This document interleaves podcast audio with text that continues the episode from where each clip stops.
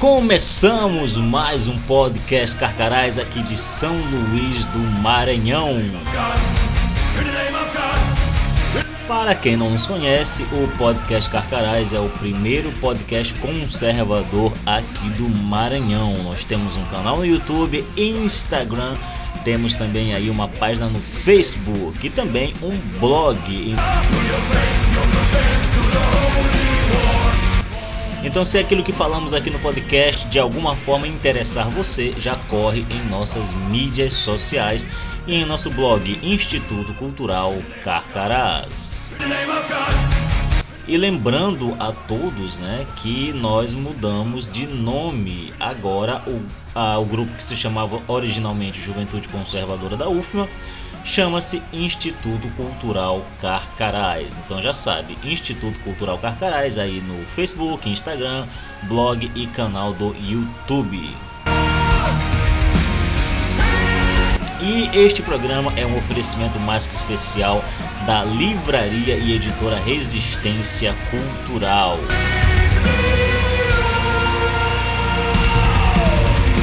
Também somos um oferecimento da Shockwave Radio, a primeira web rádio conservadora do Brasil.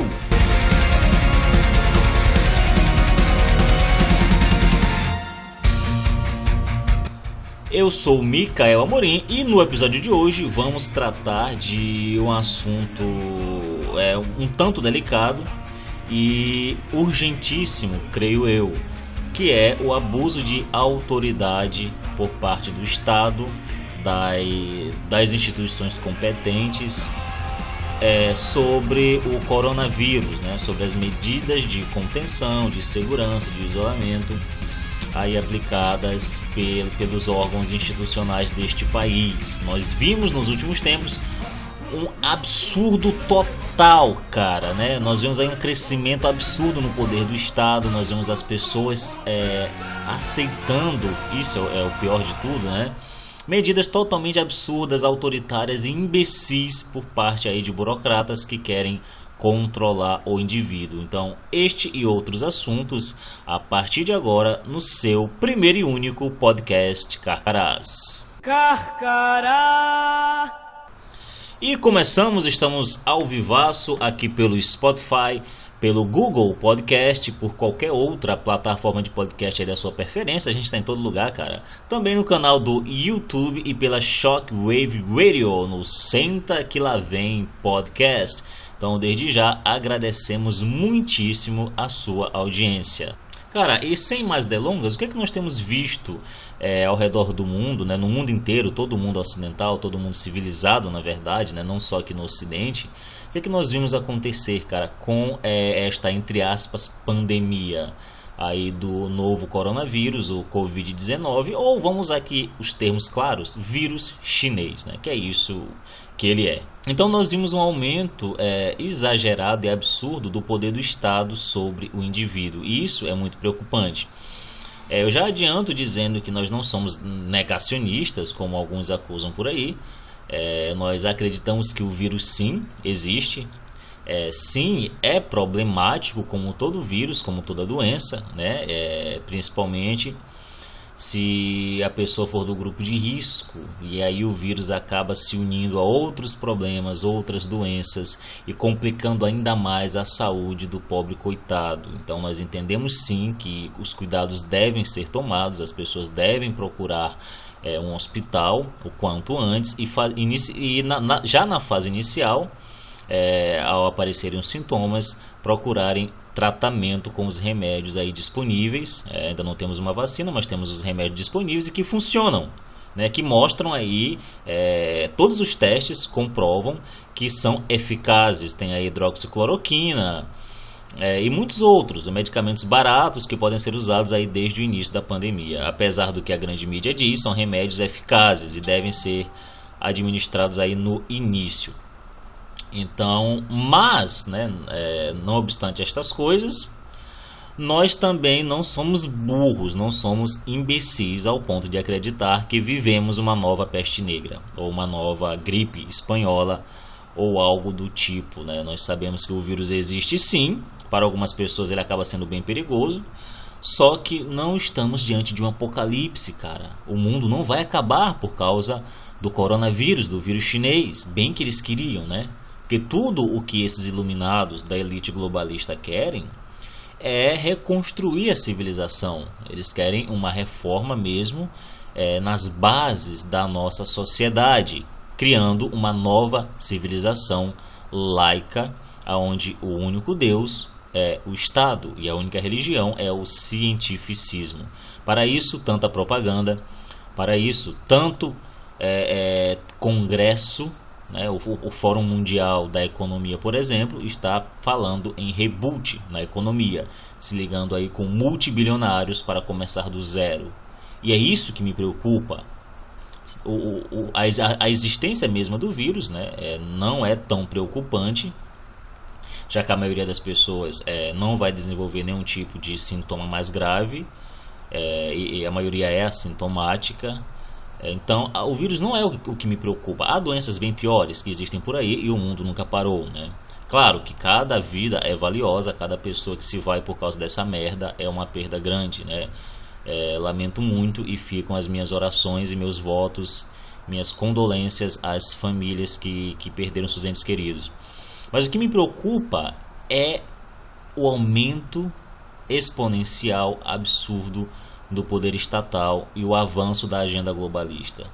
Porque a economia, a quebra da economia em si, né, com o fechamento do comércio, com a proibição das pessoas de venderem, de trocarem, de de fato conseguirem sustento, é, já é preocupante mas os danos psicológicos né, à, à sociedade são bem piores. Então, quantas, quantas doenças psicológicas, quantas pessoas não vão desenvolver doenças psicossomáticas, depressão, é, angústias, fobias, por conta da histeria e do pânico generalizado. Isso de fato é preocupante. Isso vai ser bem pior do que a destruição mesma da economia, porque você mexe diretamente na psique do, do, da população, do indivíduo. Você mexe no imaginário popular. As pessoas estão habituadas é, a essas regras, a essas leis absurdas, diga-se de passagem. Então você vê um adestramento em massa por parte aí das elites, né, por parte do lobby político de organizações como a própria OMS, que é a Organização Mundial da Saúde, a própria ONU, né? Se você reparar, tudo quanto é lei, tudo quanto é decreto, vigora aí é, a, através da ONU. A ONU publica os decretos, né? a tal das leis universais, como se fosse uma constituição mundial, e sai ditando por meio da propaganda e do, e do lobby político é, para todo o globo, querendo criar aquilo que nós estamos carecas de denunciar aqui, um governo global dominado, um mundo dominado aí não pelas particularidades de cada país. Nós sabemos que cada nação tem as suas particularidades, tem a sua cultura, os seus credos, as suas crenças, a sua forma de ser é, é nacional. Então, para isso existem as fronteiras, as barreiras. E essas barreiras não são só legais, não é porque um, um, um, um governo vai lá e determina que a fronteira começa ou termina naquela região, que elas existem, elas são bem mais culturais mesmo. Né? Você pensa como um brasileiro, por exemplo, você age como brasileiro, você pensa em português, na língua herdada aí de Portugal pelas grandes navegações de expansões do Império Cristão Português. Então você é herdeiro dessa cultura. Então, mas nós não somos herdeiros da cultura anglo-saxã, por exemplo. Então há uma diferença monstruosa, um abismo de culturas. Claro, nós temos muita coisa em comum, né, porque nós somos seres humanos. O direito natural, inclusive, é comum a todo homem. A liberdade é comum a todo homem, o direito à vida, direito à informação. É, mas é, é, há, há limitações regionais, certo? E essas limitações são necessárias para que o mundo exista como um mundo. Então, a, a globalização em si não é um problema, o comércio com todo mundo. Nós somos bons em algo e a gente vende esse algo para o mundo e, o, e compramos do mundo aquilo que nos falta, ou aquilo em que não somos bons, aquele serviço que nós não somos bons. Isso é normal e é aceitável, é até recomendável que assim seja.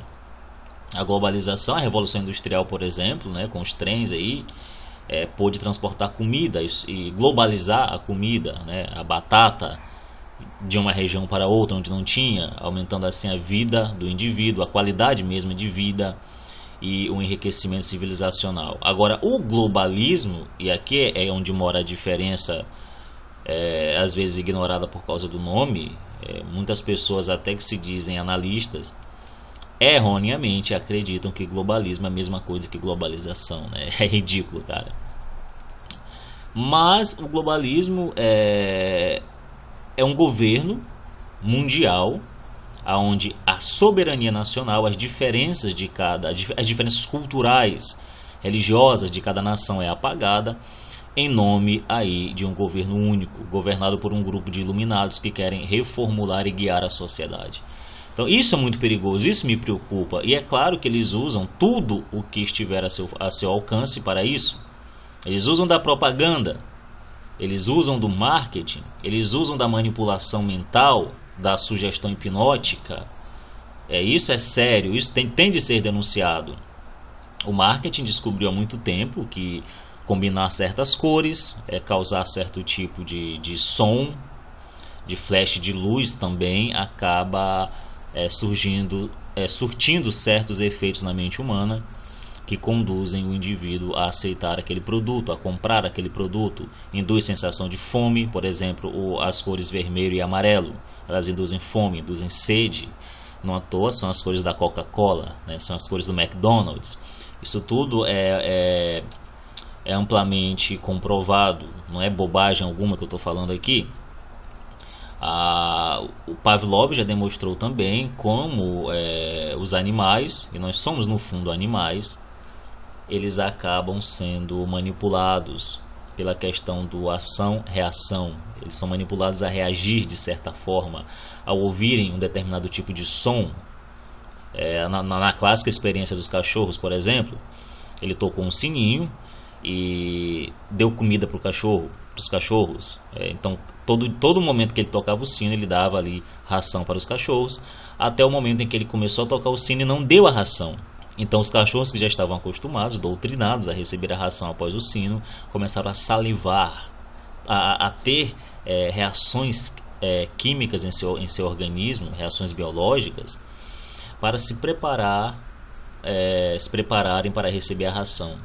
Ou seja, ele conseguiu produzir um efeito biológico no corpo dos cães apenas tocando o sino, apenas com o som, cara, de uma sineta. E isso aí é, é feito, pode ser feito também para as outras espécies.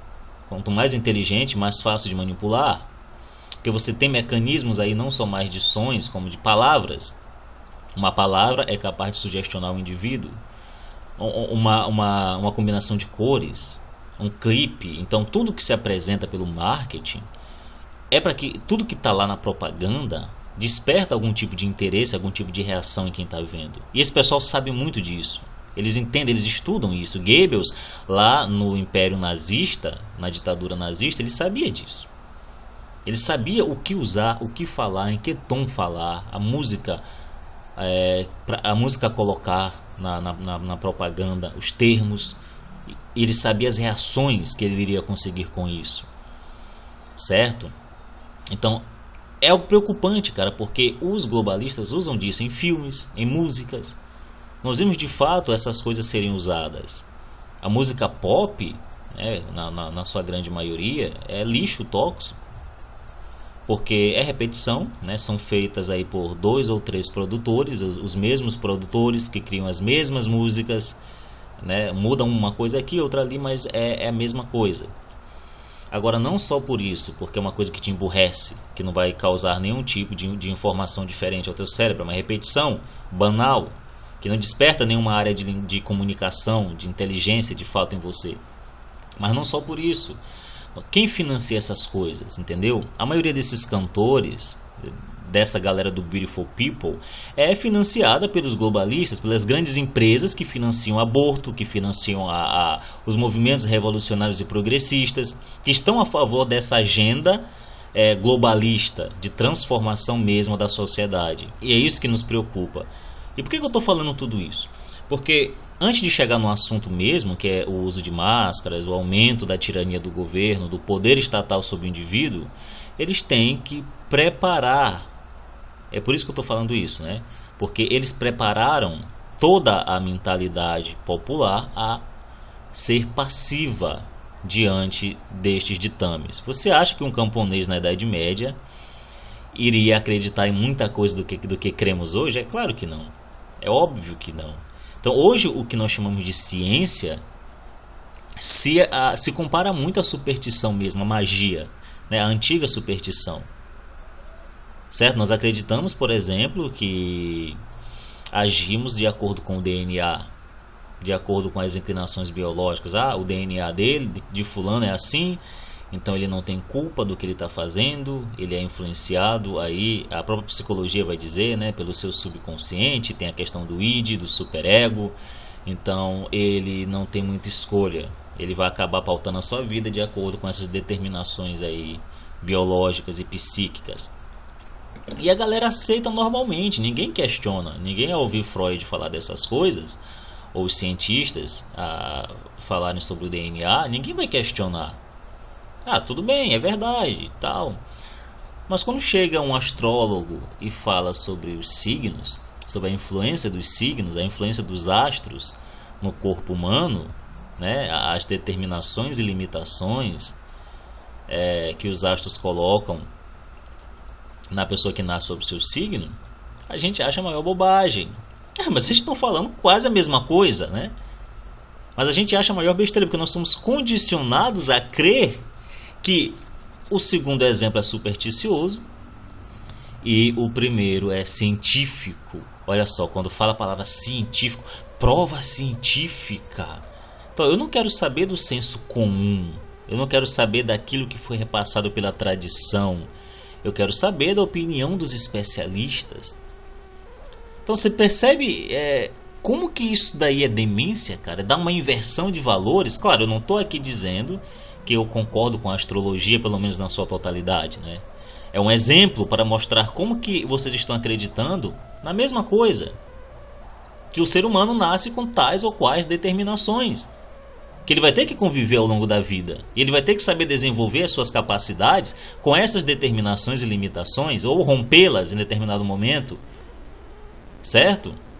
Mas uma é vista como supersticiosa e a outra como científica. Então todo o imaginário do, da mentalidade moderna, ela foi, ele foi preparado de antemão para um governo mundial, um ditame único, a própria ideia de mundo sem fronteiras.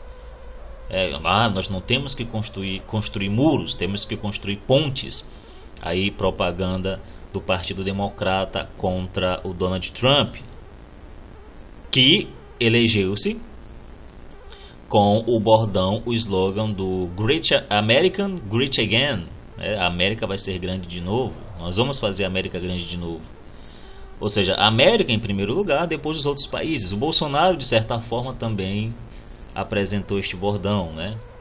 E ao colocar a palavra Deus, mostrando que o Brasil é um país cristão, é um país de fé cristã, então nós não estamos preocupados com as outras crenças.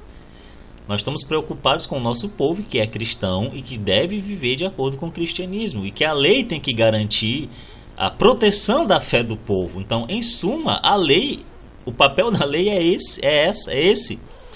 A função da Constituição deve ser garantir que os costumes populares, que as liberdades do povo sejam protegidas é garantir que o protestante vai poder ir para o culto e não vai ser impedido, porque nós vivemos num país livre.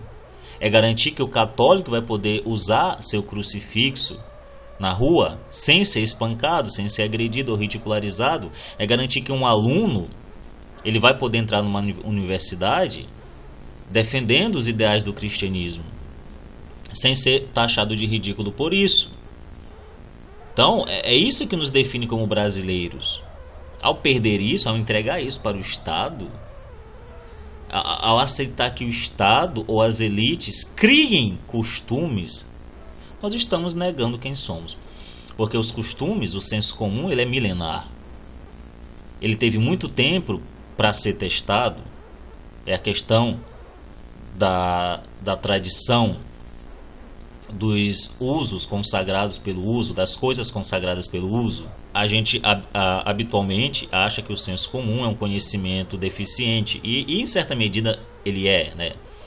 O senso comum é o ponto de partida, claro que a gente deve ir mais a fundo.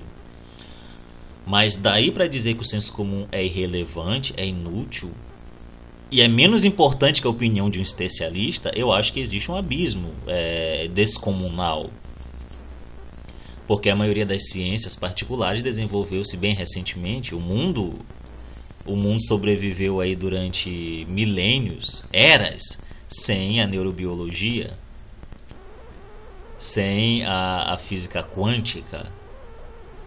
Então, a maioria dessas ciências que hoje nós vemos por aí pagar de autoridade científica e a maioria desses especialistas, cuja, a, cujas ciências particulares querem ditar como o mundo deve agir, a maioria delas surgiu ontem para a história do mundo. Então o mundo pôde viver sem elas. E como ele viveu sem elas? Com aquilo que nós chamamos de common sense, né? de senso comum.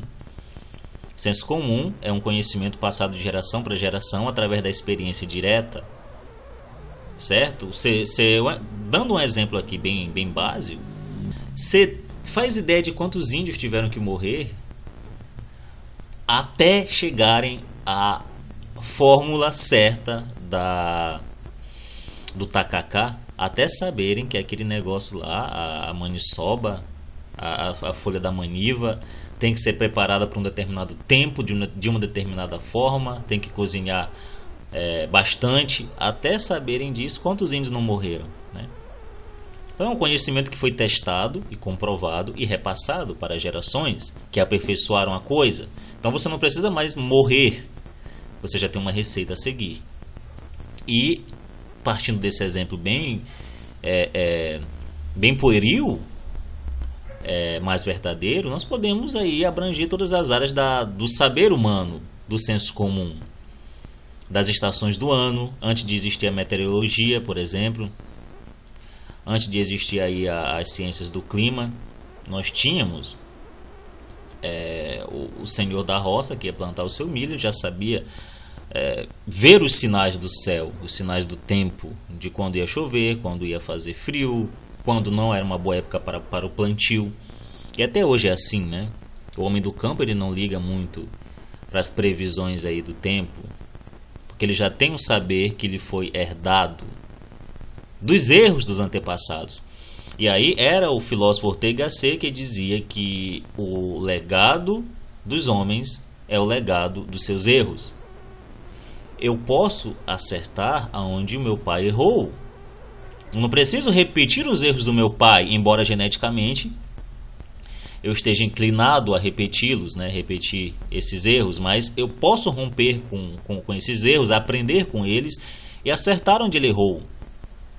Ou acertar onde meu avô errou, meus antepassados erraram. Por que, que eu preciso repetir a experiência do nazismo? A história já mostrou que não deu certo. Que era uma loucura sem tamanho essa ideia de raça pura acima de todas as outras, de mentalidade ariana, que iria criar aí um terceiro Reich que ia durar milênios. Não deu certo, cara. Muita gente morreu, muita gente foi perseguida. Entende? O mundo não é assim. E o que, que Hitler queria fazer era deformar o mundo. E o comunismo é a mesma coisa. Por que, que eu devo aceitar o comunismo se nós já, nós já tivemos aí provas cabais de que ele não funciona? Ele não, ele não funciona por um erro, é porque intrinsecamente ele não dá certo. As, o, o, os princípios sobre os quais se, se ergue aí, sobre os quais se ergue aí todo o edifício comunista, eles já são errados. Então não tem como dar certo. Né? O morticínio, o genocídio, ele acaba sendo a conclusão exata de toda a teoria comunista. Então não precisa. A Polônia já sofreu muito com isso. Nós podemos aprender com a Polônia. Ah, mas a gente vai criar um comunismo. Peraí, peraí. É, vamos ver os outros países, a experiência dos outros países. A Frones, experiência, né? Essa é, é, é, o conhecimento de mundo, de vida que o seu avô tem. que o seu bisavô teve que hoje os jovens acabam não tendo porque se prendem aí nesse mundo virtual e ou, muita, ou pior ainda televisivo acreditando que o que a Globo mostra é a realidade. Então vamos ver o que, que a, a Polônia tem a dizer sobre isso. Ah tá aqui ó consultamos a história. O polonês que sofreu aí com os males do comunismo odeia o comunismo é proibido o comunismo na Polônia apologia ao comunismo. Saca? Então é, é isso que devemos fazer ah, vamos ver aqui um exemplo mais perto. Polônia é outra cultura, Polônia é, o idioma é muito diferente, o clima é muito diferente, tudo bem. É, talvez seja um exemplo aí é, que não tem muito a ver com a nossa realidade. Vamos ver algo mais perto. Venezuela. O que, que a Venezuela tem a nos ensinar sobre a aplicação do regime socialista barra comunista? Fome, miséria, ditadura, tanque passando por cima de pessoas pessoas é, é, debandando aí em massa para fora do seu país, em massa. O Brasil chegava a receber é, ali no início das cruzadas do, do, do venezuelano para o nosso país 8 mil, mais de 8 mil venezuelanos por dia. Pessoas que largavam família, às vezes largavam filhos pequenos, largavam tudo, pais de família que tentavam é, uma vida mais digna aqui e deixavam sua família para trás com a esperança de buscá-los um dia ou de mandar sustento para eles. É, esposas, mães que tiveram que se prostituir aqui no Brasil para conseguir alimento, mas ainda achavam que essa merda é mais digno do que viver lá e morrer de fome lá na Venezuela. Olha o exemplo que eles estão nos dando. Então eu estou falando essas coisas para dizer que o senso comum, a experiência mesma, a tentativa e o erro eles devem ser levados em conta, apesar da opinião do tal especialista. Se o imbecil, o engravatado, o cientista que está lá de jaleco, né, com óculos, fala não sei quantos idiomas, tem artigos publicados em Oxford, entendeu? Tem artigos publicados aí no New York Times sobre ciência, sobre experiências científicas. Se o cientista renomado certo? Com todos esses títulos possíveis, ele não consegue mais enxergar o que qualquer Zé Mané da esquina consegue. É ele que está errado, não é o Zé Mané. Se o senhor doutor, né, PhD, PhD, não consegue mais enxergar que a grama é verde, quem está errado é ele. Não sou eu.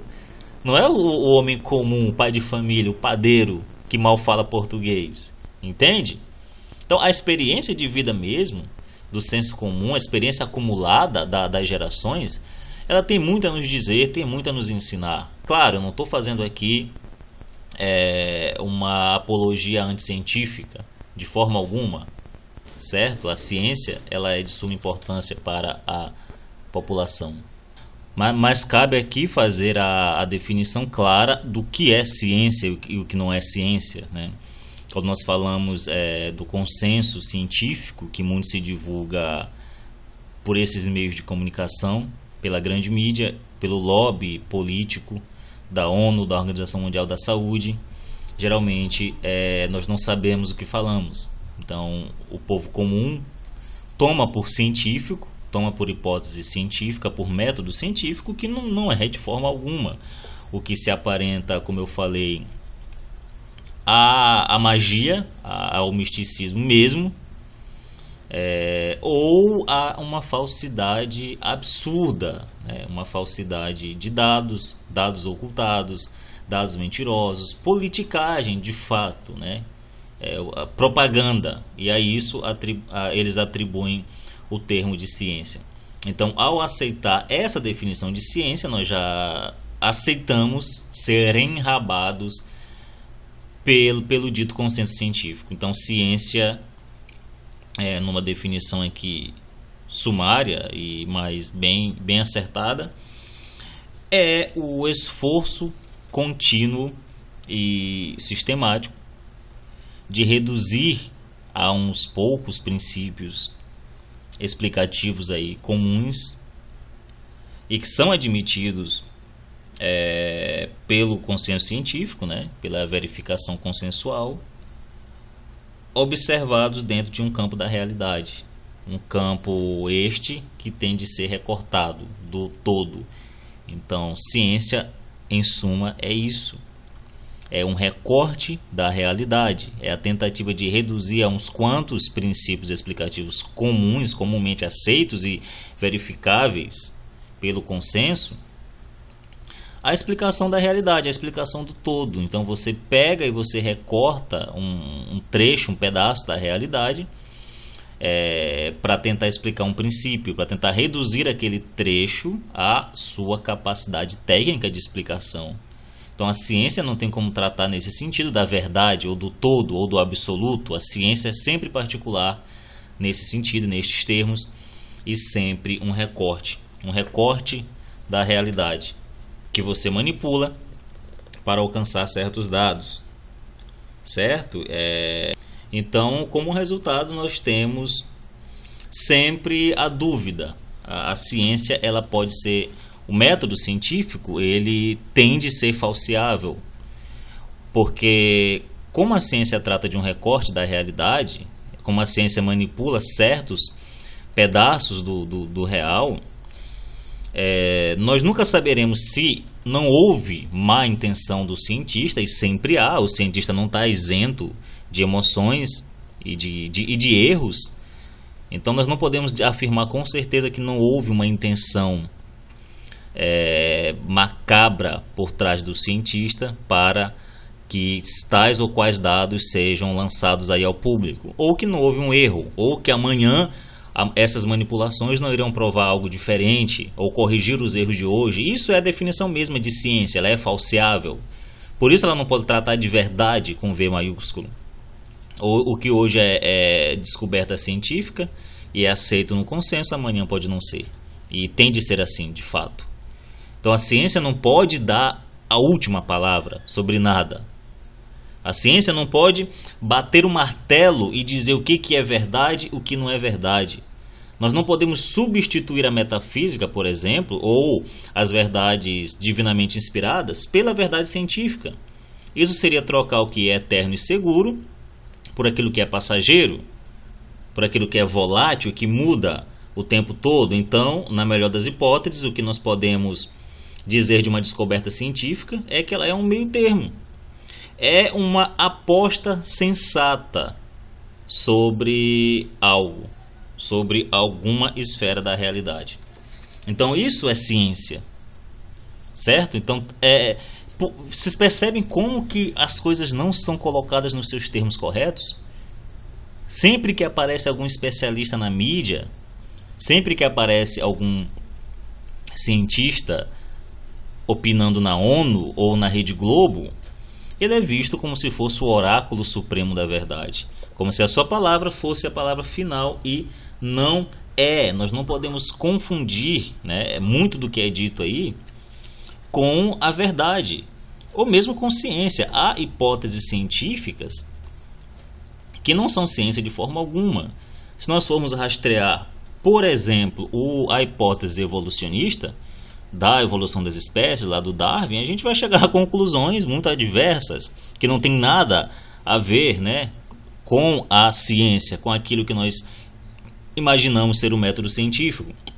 Por exemplo, muito antes de se concluir como uma hipótese biológica, o evolucionismo ele era defendido como doutrina gnóstica pelo avô do Charles Darwin, o Erasmus Darwin. E, como doutrina gnóstica, o evolucionismo circulou amplamente nas sociedades ocultistas da Escócia e da Inglaterra. Então, é óbvio, é impossível que essa influência mística gnóstica não tenha influenciado o Charles Darwin na, nas suas teorias sobre a evolução das das espécies. E em perfeita continuidade com isso, após a publicação de Origem das Espécies, essa ideia gnóstica do avô do Charles Darwin, ela foi retomada aí pela doutrina teosófica da Madame Blavatsky. E em seguida também pela escola esotérica de Alice Bailey. Então, através dessa vertente da Madame Blavatsky, do esoterismo aí do avô do Charles Darwin, é que o evolucionismo entrou oficialmente nos parâmetros, parâmetros educacionais da Organização das Nações Unidas, ONU. tornando-se aí obrigatório como preparação da juventude para o que eles chamavam de civilização do terceiro milênio, ou que nós podemos chamar de nova ordem mundial. É quase que obrigatório que nas escolas se pregue o evolucionismo de Darwin. Como hipótese científica. Como hipótese científica, ou seja, enganando, obviamente, os nossos estudantes, os nossos alunos.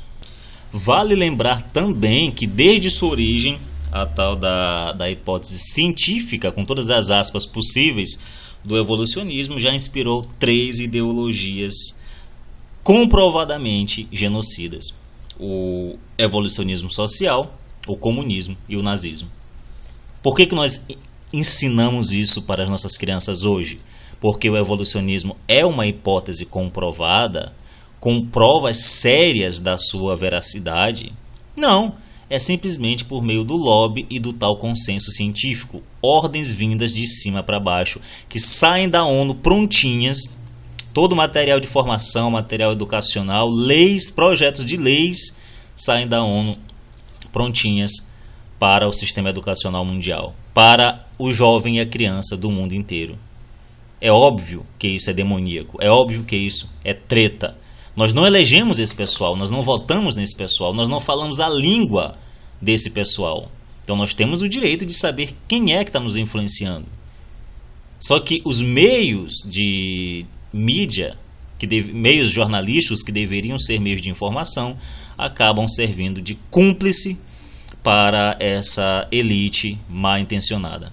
Acaba servindo de cúmplice e ocultando os dados, ocultando todos os e ocultando tudo aquilo que o brasileiro precisaria saber sobre é, esse pessoal. Então, quando o brasileiro aceita tudo isso, não é que o brasileiro é filho da puta, não é que o brasileiro gosta de ser enrabado, é porque ele não sabe, ele não conhece quem está por trás disso.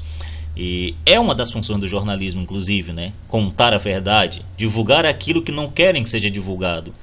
Mas o que nós vemos hoje é a morte total do jornalismo, sobretudo na, na grande mídia, principalmente na grande mídia. Quem se informa hoje pela grande mídia está vivendo num mundo de fantasias, está vivendo num mundo criado artificialmente pela elite globalista. É um mundo que, que eles querem que nós pensamos que exista, mas que de fato não existe. Então, este é um assunto um pouco mais sério, porque nós, nós aqui no podcast Carcarás costumamos zoar, brincar, é, sempre trazer um bom humor, só que o assunto de fato é mais sério, é mais, é mais obscuro. Então os termos têm de ser mais precisos. Porque não, isso não é brincadeira. É o futuro de fato do mundo, da civilização ocidental. É o futuro do nosso país como uma nação independente, como uma nação livre, uma nação cristã. Então, todo, toda essa disseminação do pânico generalizado, aí travestido de ciência, ela é como isso isso é como gritar, cara, que o cinema está pegando fogo numa sessão lotada. Tá lá, todo mundo foi ver Vingadores, o último filme do Vingadores.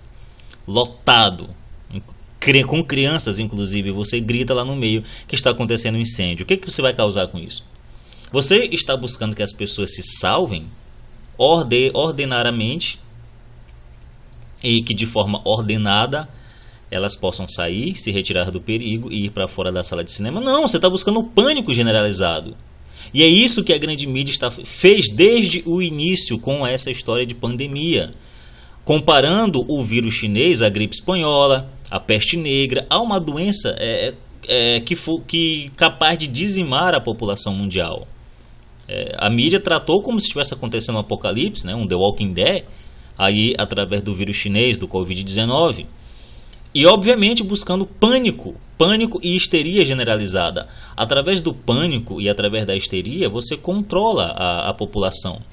Que é uma população em pânico uma, é uma população suscetível a se agarrar a qualquer sensação de proteção. Quando você está se afogando, você aceita qualquer corda. Você não, não quer saber quem é o sujeito que está te jogando a corda. Não quer saber se ele gosta de você, se ele não gosta de você, se ele está bem intencionado ou não. Você vai segurar a corda, porque você está se afogando. Então, é, foi isso o que a mídia fez desde o início, com propósitos os mais macabros possíveis. gerando medo, gerando histeria na população para impor os seus ditames. Então, leis outrora recebidas como autoritárias foram aceitas facilmente pela população. Toque de recolher, restrição de, de locais públicos, supressão de direitos individuais, direito de ir e vir, direito de reunião, direito de culto. Houve igrejas aqui no Brasil realizando missas online com cinco pessoas, fora o sacerdote, proibidas é, de funcionarem. Tem vídeo aí na internet com o fiscal do Estado chegando e mandando fechar a igreja. Então, o direito inalienável de culto é rasgado, retirado à força por pressão estatal, por poder de polícia. É claro que isso é uma manipulação das consciências, aonde nós vemos o absurdo de ônibus lotados, supermercados lotados, lotéricas lotadas, mas igrejas não podem funcionar.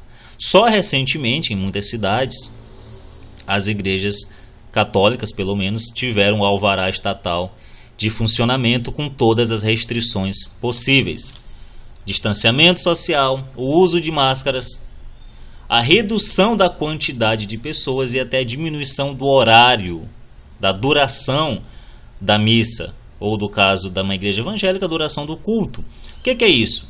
É o Estado interferindo diretamente na liturgia de culto, dizendo quantas pessoas você deve deixar entrar no ambiente, dizendo quanto, por quanto tempo você deve ficar lá e até dando pitaco sobre a forma que você deve administrar os sacramentos. A confissão, o sacramento que é o maior de todos, o sacramento por excelência, que é a Eucaristia. Teve igreja aí de Eucaristia embalada, o corpo de Nosso Senhor Jesus Cristo embalado num saquinho plástico, como se fosse uma refeição qualquer. Então, tratando as igrejas, a, a, o local de salvação das almas e consciências como se fossem sorveterias. Você fecha agora, depois você você reabre, como se isso não fosse causar um dano terrível à sociedade. As igrejas são fonte de seguro é, espiritual, de conforto espiritual, de conforto familiar. Tem pessoas que não têm nada, mas que a única coisa que tem é o padre, é o pastor guiando a vida daquela pessoa, aquela, dando conselhos espirituais de como ser um pai, é, é, de acordo com a moral, de acordo com o cristianismo, um pai agradável aos olhos de Deus, uma mãe agradável aos olhos de Deus, como ser uma boa mãe, um bom pai, como ser um bom filho, uma boa pessoa. Pessoas em depressão que são salvas pelo acolhimento do ambiente religioso. Sem falar na salvação, que é a coisa mais valiosa que nós temos, a vida eterna. Entendeu? O direito de confessar, o direito de buscar a salvação de nossas almas. Isso é, é muito mais importante do que qualquer outro direito. E quando nós somos, é, quando nós vimos aí no Ocidente pela primeira vez a Páscoa, a maior festa cristã sendo cancelada, sendo suspensa, baseado em hipóteses científicas fraudulentas, em histeria, Agora nós já sabemos, naquela época, muita gente avisava, o Grupo Carcarás desde o início estava alertando sobre essa fraude do, do coronavírus, da pandemia do coronavírus, mas muita, muita coisa não estava obscura. Né? Nós vimos sair um artigo científico contra um a favor do uso de máscaras, por exemplo. Hoje não, quatro, cinco meses depois da pandemia, nós já temos provas concretas de que os remédios funcionam, de que a máscara não funciona, de que o vírus de fato não é tão perigoso quanto se achava, lugares onde se esperava que fosse acontecer um morticínio é, quase que total da população não aconteceu, entendeu? A ausência de casos nas crianças. No começo se achava que fechar escola era a, a, a opção mais razoável, agora não, agora nós já sabemos que não. Nós temos estudos e dados suficientes, no mínimo, no mínimo, para pôr em xeque os, os regulamentos da maioria dos estados brasileiros, a maioria. A maioria dos decretos da, das prefeituras e dos estados, dos governos pode ser posto em xeque hoje, com dados que nós temos aí das próprias instituições científicas. A própria OMS voltou atrás em muita coisa. depois de muita pressão popular, depois de muita pressão aí de órgãos, institutos, inclusive do próprio governo americano, a OMS repensou, revisou seus dados. Entendeu? No começo nós tínhamos, nós, tra nós trabalhamos aí com dados vindos direto do governo chinês e dados que hoje já se sabe que eram falsos, que eram errados. E a OMS aceitou esses dados como verdade. O próprio uso de máscara. Então, é, não há porquê hoje é, é, ainda acreditar que nós estamos vivendo uma nova gripe espanhola. Tem um artigo muito interessante no site The Remnant, é um site católico dos Estados Unidos, é, que chama é, O Culto da Máscara. Cara, dá uma lida depois nesse artigo. É, inclusive, o Instituto Cultural Carcarás traduziu, está lá em nosso blog. Você vai lá, O Culto da Máscara. 18 de junho de 2020, nós traduzimos e publicamos em português para vocês. E lá o, o, o colunista lá do The Remnant, ele vai falar perfeitamente sobre isso, como que as igrejas estão sendo manipuladas desde cima pelo poder estatal. Nós temos uma inversão total dos valores de hierarquia. O normal é de hierarquia eterna, né? o, o normal da ordem hierárquica é de a ordem eterna estar acima da ordem passageira, temporal os valores eternos, os princípios, o próprio governo eterno de nosso Senhor Jesus Cristo, da igreja, ele tem que tem de guiar os povos, os governos civis. Então, na modernidade nós vimos uma mudança de foco. Nós vimos agora o poder eterno subjugado pelo poder civil e isto está se agravando cada vez mais. E com a crise do, do, do coronavírus, crise que podia ter sido impedida pelos governos, mas não o fizeram, no Brasil com o intuito de derrubar Bolsonaro e de servir interesses internacionais dos chineses, como o governador Dória, que tem aliança direta com o governo chinês, ou Witzel lá no Rio de Janeiro, está prendendo pessoas na praia por, por não usarem máscara. São Paulo estão multando as pessoas por não saírem com um pano na cara. Certo? Então o poder civil ele está cada vez mais forte e cada vez querendo mais subjugar o poder eterno, o poder transcendental, transcendente, né? o poder transcendente, melhor dizendo. Transcendental dá, dá a entender que estamos falando, tratando as coisas no, nos termos kantianos, e não estamos. Estamos falando de fato do governo de nosso Senhor Jesus Cristo, do reino social de nosso Senhor Jesus Cristo, que deve ser levado em conta, porque Jesus, se é Deus, se de fato é Senhor do universo, ele é Senhor não só da, sua, da esfera subjetiva da sociedade, da minha vida em particular, como das, da esfera pública, da vida de todos e das organizações civis também. Então, com a crise do coronavírus, a elite globalista deu, mais, deu um passo a mais na dominação das mentes e na dominação da crença do povo. Repito, visando substituir o cristianismo, que fundou o Ocidente, pelo culto à ciência, pelo cientificismo, e visando destronar o nosso Senhor Jesus Cristo e colocar no seu lugar o Deus Estado. É isso que eles querem. E é nestes termos que nós temos que ver essas coisas que acontecem. Então, o artigo do The Remnant, o culto da máscara, deixa isso muito claro. Né? O, o, o, é, o, o autor foi muito feliz nas suas, nas suas colocações quando ele, quando ele falou que as igrejas de Detroit estão abertas para a missa pública, mas os católicos estão presos. Os católicos continuam presos. Por quê? Porque as regras da liturgia estão agora em perfeita harmonia com as regras do Estado. Com todos os ditames de, de distanciamento social, cobertura de rosto, tudo de acordo como manda o Estado, ou seja, o arcebispo se curvou ao governador. E infelizmente isso tem virado padrão na maioria das paróquias aí do mundo. Nós vemos um príncipe da igreja, um sucessor dos apóstolos, aos quais os, a, a, a, qual os sacerdotes devem obedecer, é, se curvando diante do cientificismo, da, do legalismo dos governadores. E isso é terrível, né? É terrível. Então, o site, entre outras coisas, fala como que a máscara deforma o rosto humano Você não consegue saber se a pessoa está sorrindo, você não consegue saber é, se a pessoa está feliz. A, a, própria interação social, por causa da máscara e por causa do distanciamento, ela, ela sofre muito. Entendeu? Ela é, ela é apagada de fato. Você vê aí pessoas se cumprimentando com o cotovelo. Pessoas que antes se abraçavam quando se viam, sentavam juntas, agora estão afastadas. Apenas um aceno de cabeça é feito para essas pessoas. E o rosto, ele é um índice da mente. É, já dizia o provérbio latino. Então, por que encobri-lo?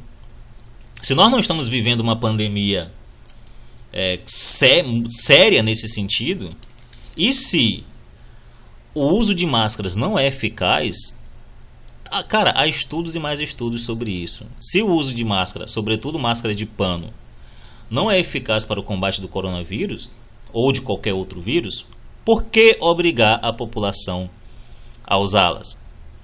Então, é, essa é uma, é uma pergunta de suma importância, porque, dado os preceitos científicos, que dizem que uma máscara de pano na cara não vai te manter seguro contra uma infecção viral, por que os governos insistem em obrigar as pessoas a usarem máscaras? O The Remnant traz uma importante contribuição para a resposta, dizendo que a interação social ela é apagada através do uso das máscaras. E eles querem isso, eles querem que as pessoas sejam cada vez mais como robôs, que eles querem viver numa sociedade com valores sintéticos vindo de cima, onde todo mundo seja uma engrenagem da nova ordem mundial e é onde todos os valores sejam valores implantados pela elite globalista. É, você é apenas um soldadinho de chumbo, cara. Como no romance do Aldous Huxley, Admirável Mundo Novo, aonde apenas o prazer movia a sociedade. Todos os outros valores, sobretudo os valores cristãos, eram vistos como atrasados, como primitivos e deveria ser deixado de lado, aonde palavras como mãe e pai não eram mais usadas. O próprio afeto de uma pessoa por outra era substituído apenas pelo prazer sexual. Ninguém mais amava ninguém, ninguém mais namorava ninguém. Era o reinado da suma, a droga que produzia prazer. Só isso. E é o que eles nos impõem cada vez mais. Cada vez mais eles querem que as verdades eternas das Escrituras, por exemplo, é, a filosofia perene, Santo Tomás de Aquino, Aristóteles, Platão, que isso seja deixado de lado e que a gente receba apenas um input de prazer, músicas repetitivas que visam nada mais do que o prazer corporal. É quase como que uma ética demoníaca, uma ética a lá Epicuro, aonde o sofrimento é, do sacrifício, onde a entrega, onde o amor ao próximo é deixado de lado. Tudo que importa agora é prazer, tudo que importa agora é uma falsa sensação de segurança. Em nome disso, vale tudo. Vale caguetar o vizinho que está fazendo um churrasco. A gente viu muito isso, cara. Teve governos aí, prefeituras disponibilizando números para que o vizinho denunciasse, é, entre aspas, uma aglomeração clandestina. Você veja, é o governo aí de todos contra todos, é um Estado robesiano. Então é isso que eles querem criar. Hobbes dizia que o homem é mau por natureza, é o lobo do homem. Então nós precisamos de quê? Precisamos de um salvador externo para impedir que a sociedade se, se autodestrua. E esse salvador é o Estado. Então é mais ou menos isso o que eles buscam com esses dados, com toda essa divulgação é, mafiosa de histeria coletiva. Eles buscam transformar o mundo num caos, aonde apareça aí um salvador da pátria. E esse salvador não é nosso Senhor Jesus Cristo, não é a graça, não é a eternidade. É o Estado, o governo estatal. Então é isso que nos assusta, é isso o, o que é mais importante. De todos os problemas que essa pandemia, que essa histeria generalizada criou, é, incluindo aí o fechamento do comércio, a quebra da economia, de todos os problemas, o problema espiritual, o problema mental da psique coletiva que fica aí aberta a aceitar qualquer regra tirana do Estado, porque acha que está sendo salva por ele. Então nós vemos aí, nós vemos aí uma total manipulação das consciências, sugestão hipnótica como eu falei, é, uma vez que você, se você ouve um especialista, um médico comentando o assunto, você tende muito mais a concordar com aquilo, né? Por isso eles chamam sempre especialistas. Então esse culto aos especialistas ele tende a acabar. Ele foi muito bem construído é, antes de, de chegarmos a, a, a, esse nível assustador de coisas. Eles construíram todo o imaginário popular ao tomar o especialista, o técnico, como alguém que detém a verdade absoluta. Então é absurdo, cara. Nós vimos aí o Atila Yamarino, aquele youtuber nerd, prevendo um milhão de mortes até agosto, baseado no base, baseando-se no estudo muito inicial, cheio de erros aí do Imperial College. Então, hoje, dia 20 de julho, nós temos aproximadamente 79 mil mortos de coronavírus no Brasil. Então, a menos que aconteça algo totalmente extraordinário, o Atila Marinho vai ter que arrumar 921 mil mortes até o mês que vem. E já estamos chegando ao fim do mês, né?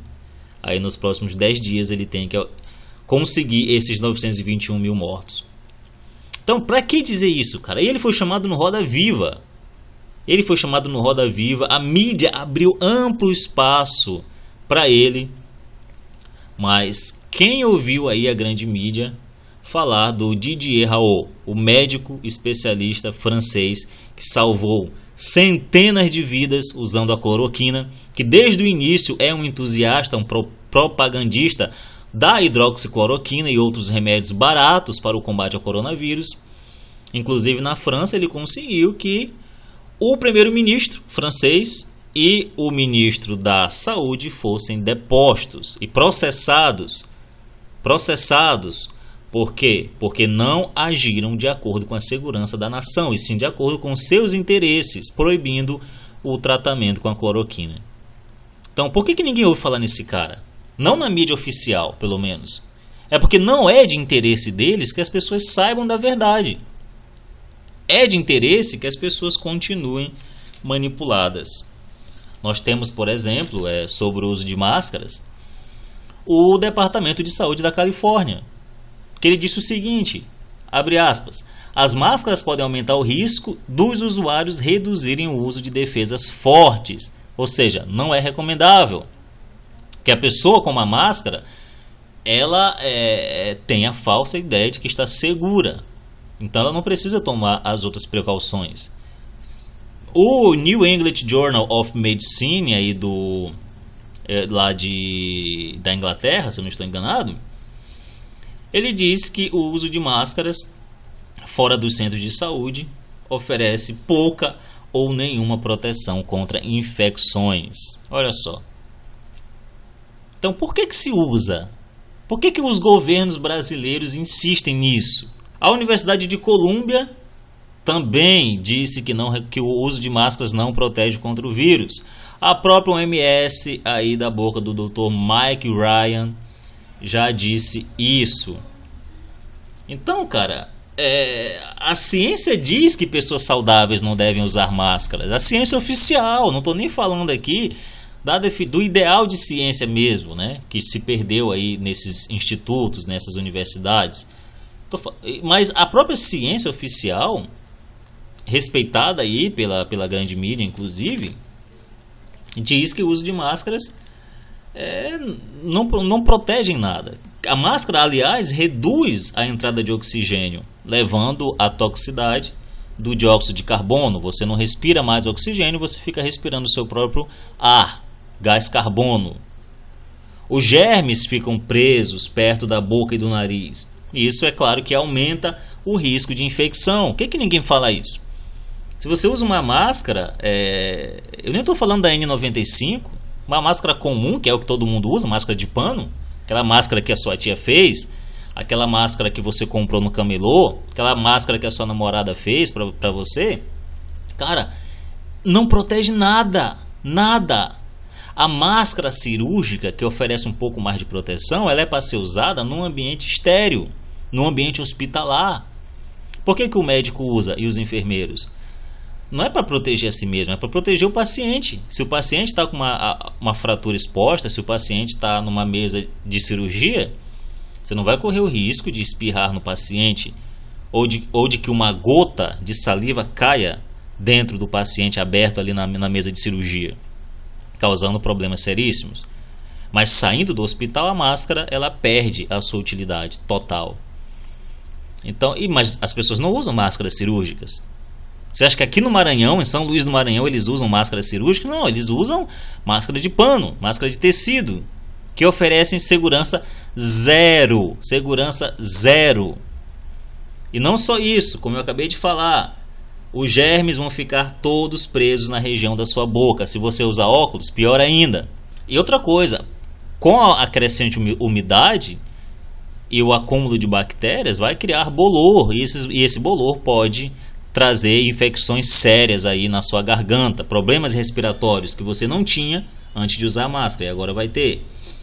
Então, é, dá uma lida, por exemplo, no artigo interessantíssimo do Instituto Hofbach pelo direito básico de respirar. A tirania das máscaras tem que acabar. É um artigo interessantíssimo que traz todas essas informações, traz todas as fontes aí no final do artigo, os estudos científicos feitos que provam que nós não deveríamos estar sendo obrigados a usar máscara de proteção, nem a N95, nem a máscara cirúrgica e muito menos a máscara de pano. Então, não há evidência científica alguma que dá suporte ao uso de máscara por pessoas saudáveis. Se você é saudável, você não deve usar uma máscara de forma alguma. Então, é, isso é controle social puro e simples, né? O artigo lá do Instituto Hofbauer, ele é muito feliz ao falar sobre isso e apontar os interesses dos governos, dos institutos em recomendar e obrigar, impor o uso de máscaras. Impor. Por isso que o título do artigo é Pelo direito básico de respirar. Porque esse direito básico está sendo negado por esses institutos. Então não há nenhum tipo de evidência científica que há só controle social. Você acostuma a usar a máscara porque você acha que está sendo protegido. Então você fica com sua mente adestrada para qualquer tipo de medida de segurança, com todas as aspas possíveis. E hoje você aceita a máscara. Não, é para o meu bem. Eles estão se preocupando com minha saúde. É questão de saúde pública, calamidade pública. Então pode dinheiro sem licitação, pode restringir aí é, liberdades individuais, entendeu? Pode impor o uso de um pedaço de pano no rosto, porque é para o meu bem. É para o meu bem você é tratado como um gado, né? Aí você muge dizendo que é pro seu bem. Hoje é uma máscara. Amanhã é o que, cara? Amanhã é um microchip? É vacina obrigatória? É uma câmera na tua casa? Então, é, você vê como é que é grave a situação? Você vai aceitando de, aos poucos, porque o nego acha que a ditadura acontece da noite para o dia. Que a, a, uma sociedade tem os seus direitos básicos tirados com uma canetada só. Não, não é não, cara. São várias canetadas. São regras sutis, medidas provisórias de início. Entendeu? São medidas sutis, com uma justificativa elaborada, aproveitando tempos de crise, como no caso da pandemia, ou até criando tempos de crise, para então você apresentar a solução. E essa solução vai ser muito bem recebida, porque a pessoa vai estar morrendo de medo, vai estar em pânico, né? E a pessoa em pânico, primeiro ela não pensa direito. Ela toma de decisões precipitadas. Então você concede a sua liberdade pouco a pouco até você chegar a um estado totalmente totalitário. Foi assim com todo estado totalitário. Você vai cedendo direito após direito. Você vai cedendo um espaço para os tentáculos do governo em cada esfera da tua vida. Ah, não, é, vou deixar eles cuidarem da saúde. É para o meu bem. Ah, não, vou obedecer o governo na educação, eles querem o meu bem. Ah, não, vou obedecer o governo na questão de relacionamento social. Não vou mais me encontrar com meus amigos, não. O governo sabe o que é bom para mim. Então, você veja, você vai deixando o Estado entrar em todas as esferas da tua vida até você não ter mais vida. Você vai virar Winston no 1984, romance aí de George Orwell. Você vai estar numa num quarto diante de uma teletela sendo observado 24 horas por dia. É isso que vai acontecer contigo. Aí não adianta falar, não, é, mas você tem que obedecer, você tem que usar máscara. Não, peraí. Se a máscara de fato resolve o problema e acaba com a proliferação aí de qualquer vírus, não só do coronavírus, então eles é que provem isso. Eu já vi gente vindo me falar, não, mas você tem que. Você tem alguma prova do que você está falando? Não, eu tenho as provas, eu tenho os artigos, eu estudei a coisa. Só que o ônus da prova não está comigo. Se o uso de máscara de fato resolve o problema e acaba com a proliferação do vírus chinês, então eles que provem isso. Não há razão alguma, repito, para aceitar essas decisões só porque um juiz, um governador, um deputado diz que é o melhor a ser feito. Diz que é bom para minha saúde. Os que, assim como eu, são contrários à tirania em nome da saúde, não devem explicações, cara. O ônus da prova recai sim sobre aqueles que desejam usar os poderes da polícia para coagir a população a usar um pedaço de pano no rosto. É isso. Especialistas em credenciais como imunologistas, epidemiologistas, microbiologistas, todos já argumentaram que o lockdown, por exemplo, é muito pior do que a doença e que o uso de máscara não resolve nada. Então, por que, que continua sendo imposto isso? É claro que é controle social. É claro, é óbvio que isso é controle social, que é uma tentativa de controlar cada vez mais o indivíduo, a vida do indivíduo. E é, e é sempre assim, cara. Então você pode até, se isso é, é muito novo para você, essas informações, eu acredito que não seja. Eu acredito que se você chegou a ter esse podcast, você já tem um contato com essa, com, com essa esfera não grata na, da, da, da, da mídia então, se você chegou até este podcast, eu acredito que você já tem uma mente mais voltada a, a, a esses assuntos, né? Então, não é muito novo para você. Mas há pessoas que eu falo isso, cara, que acham que eu tô viajando na maionese, que isso aí é teoria da conspiração. Puta que pariu, cara, como eu odeio essa frase, cara. Que geralmente quem fala em teoria da conspiração não faz a menor ideia do que é uma teoria e do que é uma conspiração. Não faz a menor ideia, é sempre o argumento ad ignorância, ou seja, aquilo que eu desconheço não existe. É simples, é só isso. Tudo se resume a isso. Como eles nunca ouviram falar do assunto, eles acham que a informação é falsa, não é verdadeira e não merece crédito. O que é uma bobagem sem tamanho. Então basta é, ter boa intenção e uma mente não corroída pela Rede Globo para ver que o, o, todo este pânico em torno do coronavírus foi uma tentativa aí da elite globalista de testar o seu controle sobre as massas. E claro que os resultados não podiam ser melhores. O poder da elite global sobre as mentes e corpos está cada vez maior. Nós só temos a ilusão do controle, né? Nós, pobres civis, somos apenas gado e nada mais. Essa, essa tão aclamada democracia moderna, ela não passa de uma tirania camuflada. O Estado moderno é, afinal, o novo César, como dizia o professor Olavo, no maravilhoso O Jardim das Aflições. Então eu espero que, apesar de tudo que tem acontecido, nós vocês possam perceber isso. O Estado moderno é o novo César. E é contra ele que nós lutamos. Contra esse poder da elite globalista. A luta não é conservadores contra esquerdistas. A luta é conservadores contra globalistas. E esses globalistas, eles se utilizam, é claro, também da esquerda. Se utilizam dos movimentos revolucionários. Da mentalidade revolucionária, porque eles são adeptos dela. Então não se trata só de fazer uma defesa do capitalismo. Trata-se, sim, de fazer uma defesa do indivíduo e aquilo que nos torna seres humanos. É isso que está sendo apagado, cara. É isso que está em jogo. É a perda do próprio sentido de vida humana. Estão falando aí em, transhumanismo, já estão falando aí. É, tem toda essa questão de colocar o homem, subjugar o homem à natureza, como coisa que a natureza, os animais fossem todos mais importantes do que a vida humana. Um ovo de tartaruga, se você quebrar, é crime inafiançável. Mas os mesmos que pedem isso, as mesmas leis, os mesmos órgãos que pregam essas leis, são os que defendem o aborto, os que apoiam o aborto. Então a vida humana é cada vez mais deixada de lado. E isso acontece. Se eu não sou homem, eu não tenho direitos, né? Você vê aquela cena do filme Matrix, é, parece que é o Matrix 1, se eu não estou enganado, naquele diálogo entre o Morfeu e o agente Smith, quando o Morfeu está preso, o agente Smith faz repete ipsis literis o discurso ambientalista, falando que o homem é o pior do vírus.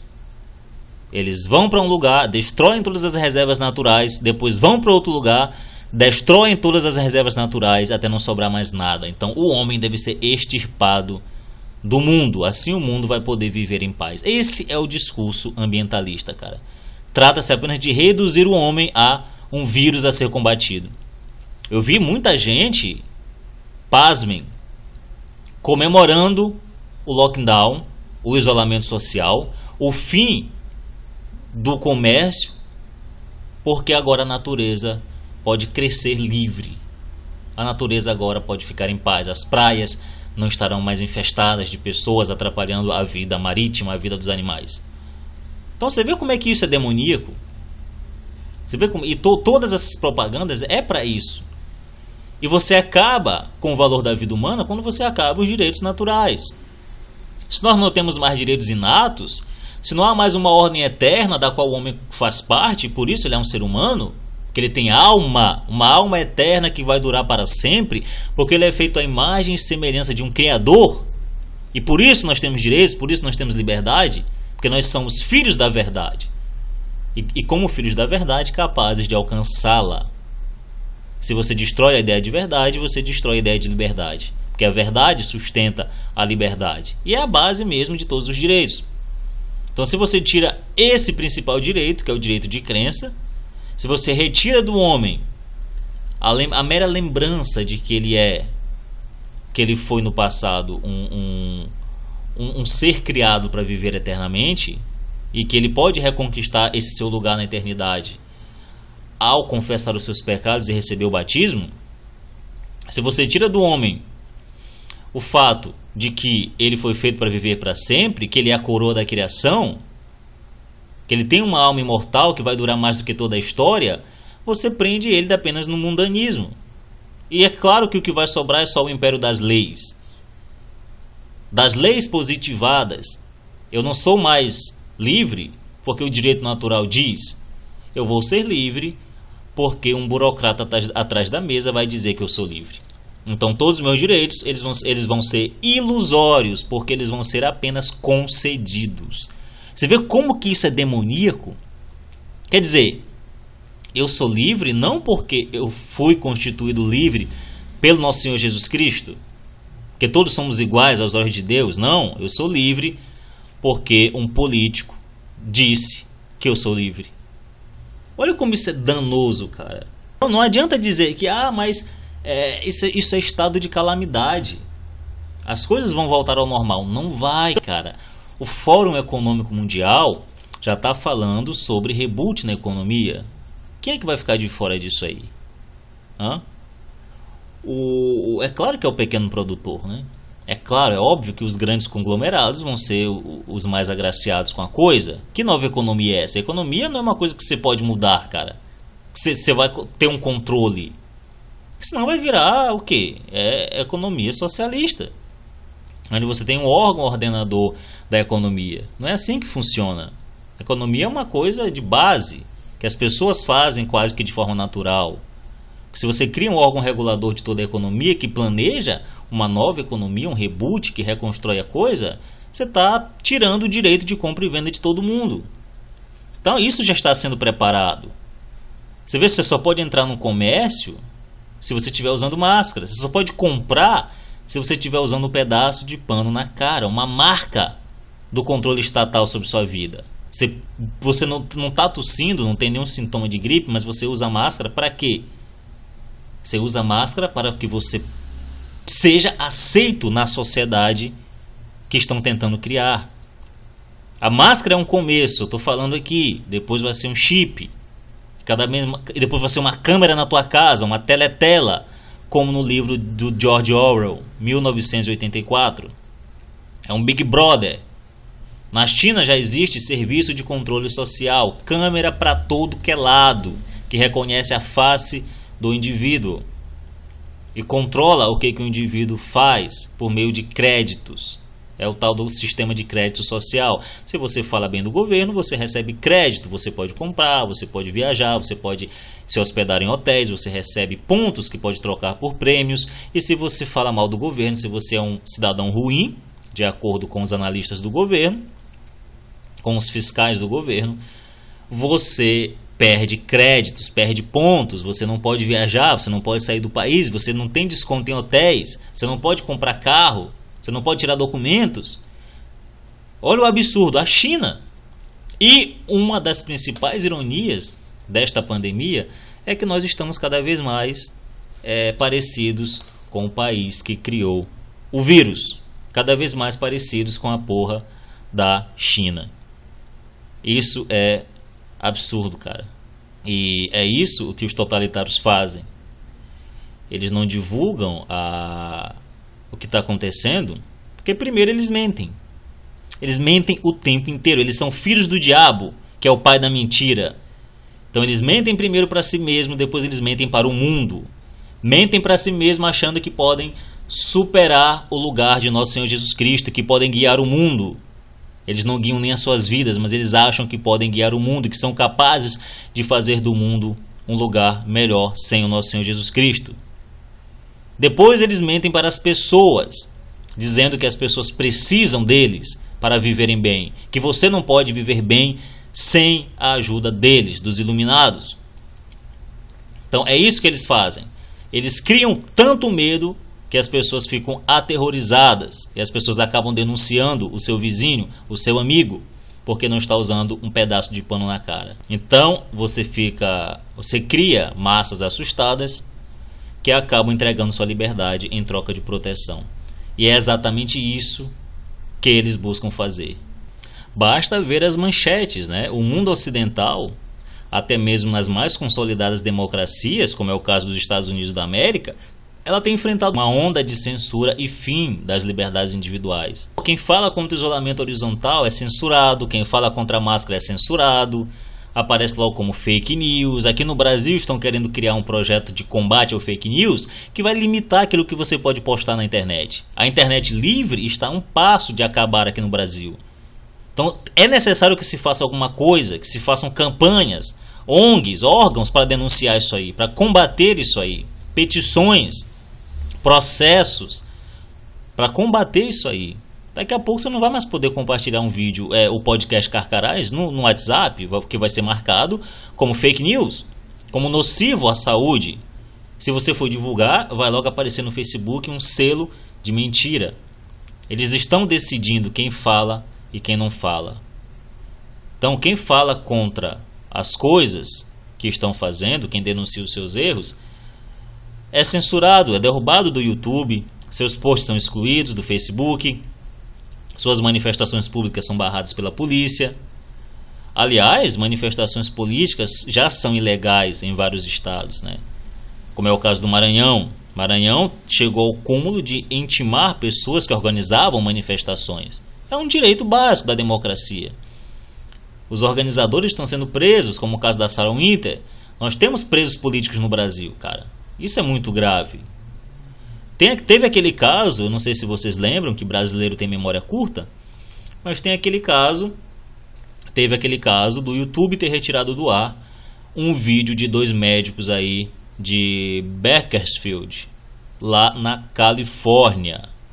Eles realizaram uma conferência de imprensa pedindo a reabertura do país. E apresentaram lá todos os dados de por que um lockdown seria péssimo e não era nada científico.